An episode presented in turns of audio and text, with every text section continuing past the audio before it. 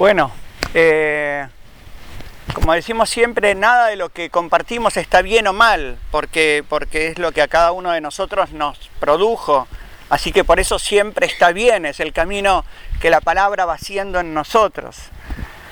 Quizás este es uno de los textos que nos exigen volver a comprender cómo se escribieron los evangelios. Quizás este es uno de los textos que nos exige comprender y recordar el marco en el cual los evangelios se escribieron.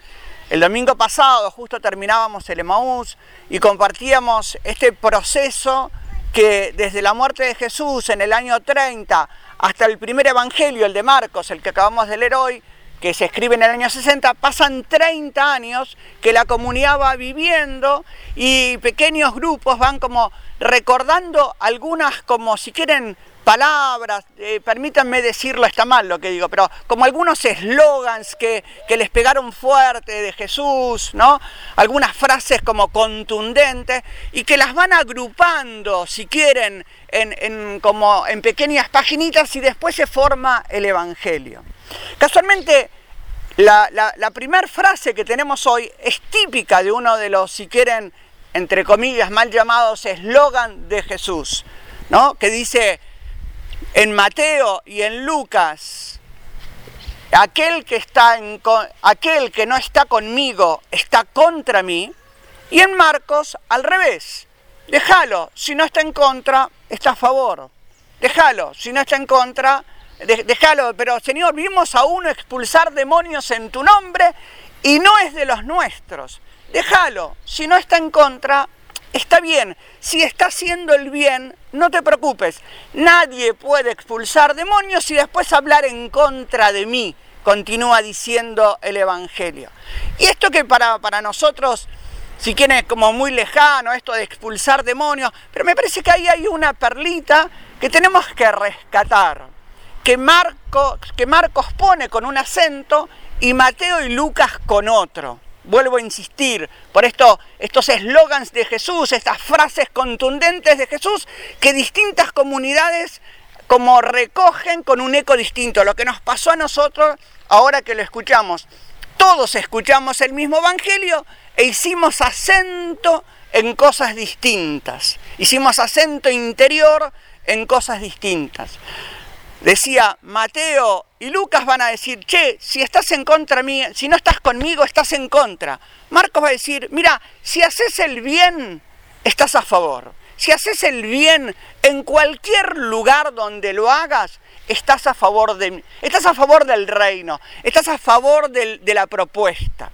Y esto es interesante porque nos encontramos en un momento de la iglesia, del mundo, donde hay 1500 variables de hacer el bien, 1500 variables de entender a Dios, 1500 variables de entender el Evangelio, 1500 variables de entender a Jesús, 1500 variables de decir, bueno, la energía, las, eh, no sé eh, si nombras a Jesús o no lo nombras, es igual, no es igual, es lo mismo, no es lo mismo, basta con que hagas el bien, basta con que entremos en comunión conmigo y con el otro, alcanza la comunión conmigo y con el otro.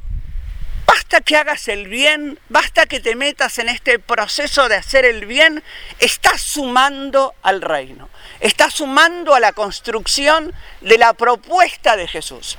Esto me parece importante porque esto es, es así, eh, es lo que Marcos va a decir y nos va a decir con claridad.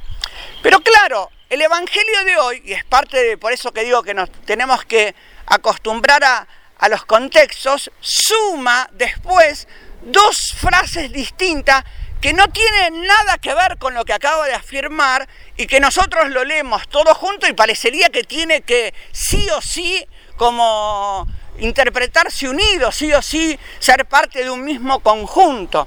Inmediatamente Marcos dice, miren, hay de aquel que escandalice a uno de estos pequeños, hay de aquel que escandalice a uno de los frágiles en la fe.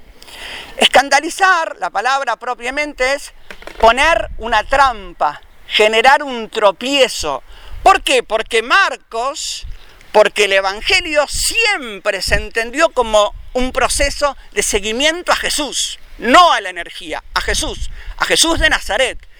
el que, el que ponga una trampa en el seguimiento, el que haga caer a alguien en el seguimiento, ojo, más le valdría atarse una piedra de molino y arrojarse al mar.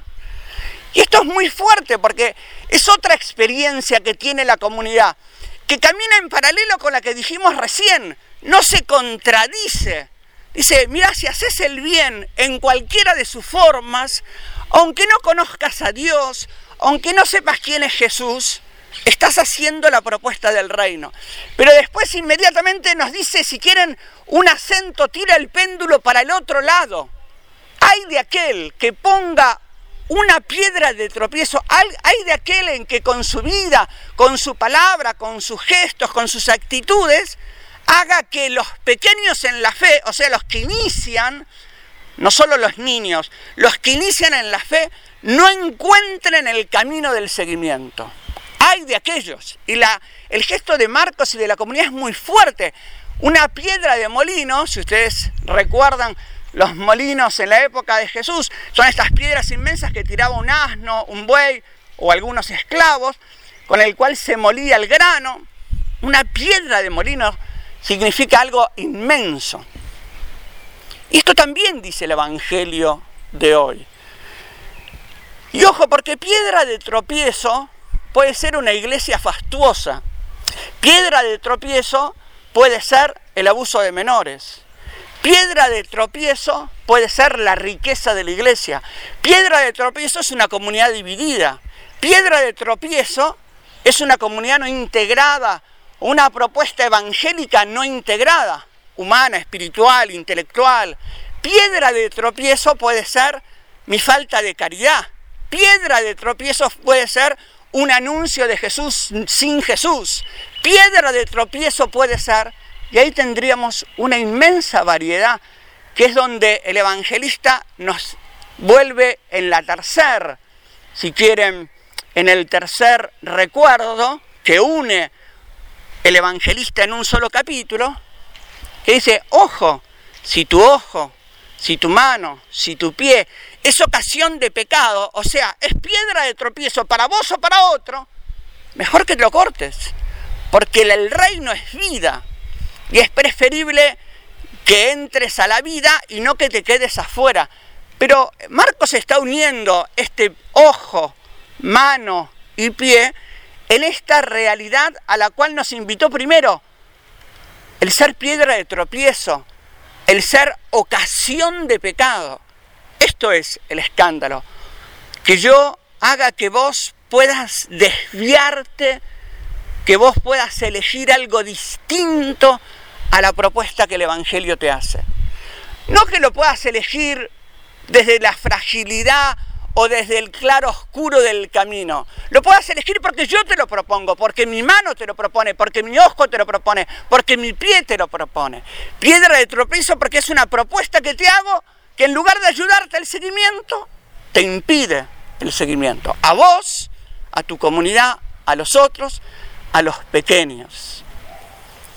Esto es muy fuerte porque la comunidad de Marcos y el, primer, el Evangelio de Marcos es el, primer texto recogido y compilado por una comunidad. Y es muy fuerte si quieren este doble camino que se nos presenta. Y me parece que es muy actual en nuestro hoy. Es muy actual por esta multiplicidad de propuestas religiosas, espirituales, y también muy actual porque a la iglesia le cuesta definirse como iglesia, mostrarse como iglesia.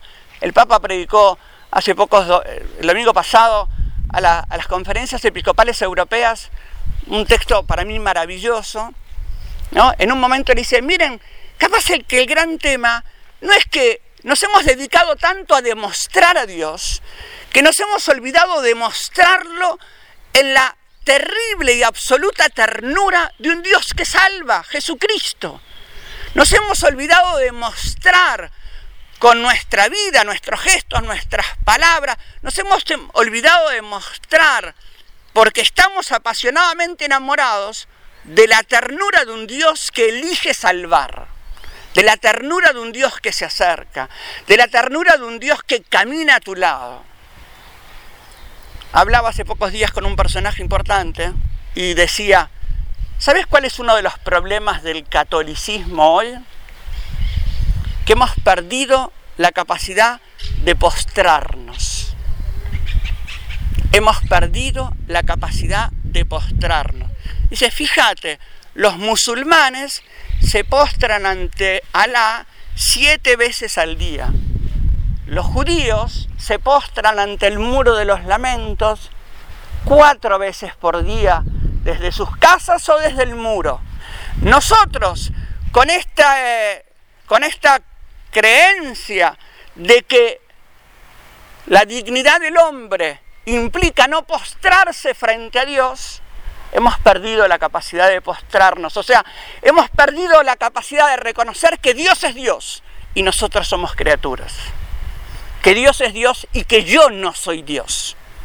Que Dios es Dios y que nosotros en toda nuestra vincularidad amorosa no somos Dios.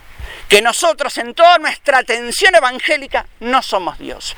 Que nosotros, iglesia, comunidad, Ramiro, persona, no soy Dios que la iglesia no es Dios, que la comunidad no es Dios, que yo no soy Dios. ¿Cuánto nos cuesta? Distinto es que Dios esté en mí, absolutamente, hace morada irrenunciable en mi vida.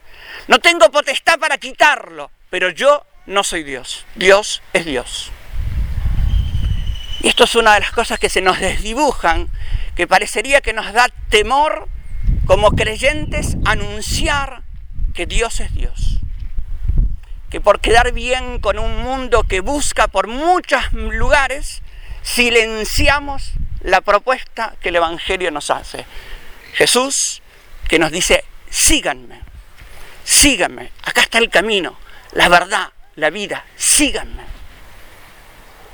Este Jesús que nos dice, nadie va al Padre si no es por mí. Este Jesús que nos dice, mi Padre, esta fuente de amor, es el que tienen que descubrir, gozar, vivir, sumergirse, valorar, anunciar. Por lo menos el Evangelio me resuena en esta profunda invitación como persona, como comunidad y como iglesia a preguntarme si soy piedra de tropiezo para alguien en cualquiera de, de, sus, de sus formas. ¿Soy piedra de tropiezo por mi infidelidad? ¿O soy piedra de tropiezo por mi incapacidad de definir lo que vivo y lo que creo? Si soy piedra de tropiezo por mi ambigüedad o soy piedra de tropiezo por mi escándalo, mi pecado, mi abuso, mi riqueza, mi incapacidad de propuesta evangélica. Que así sea.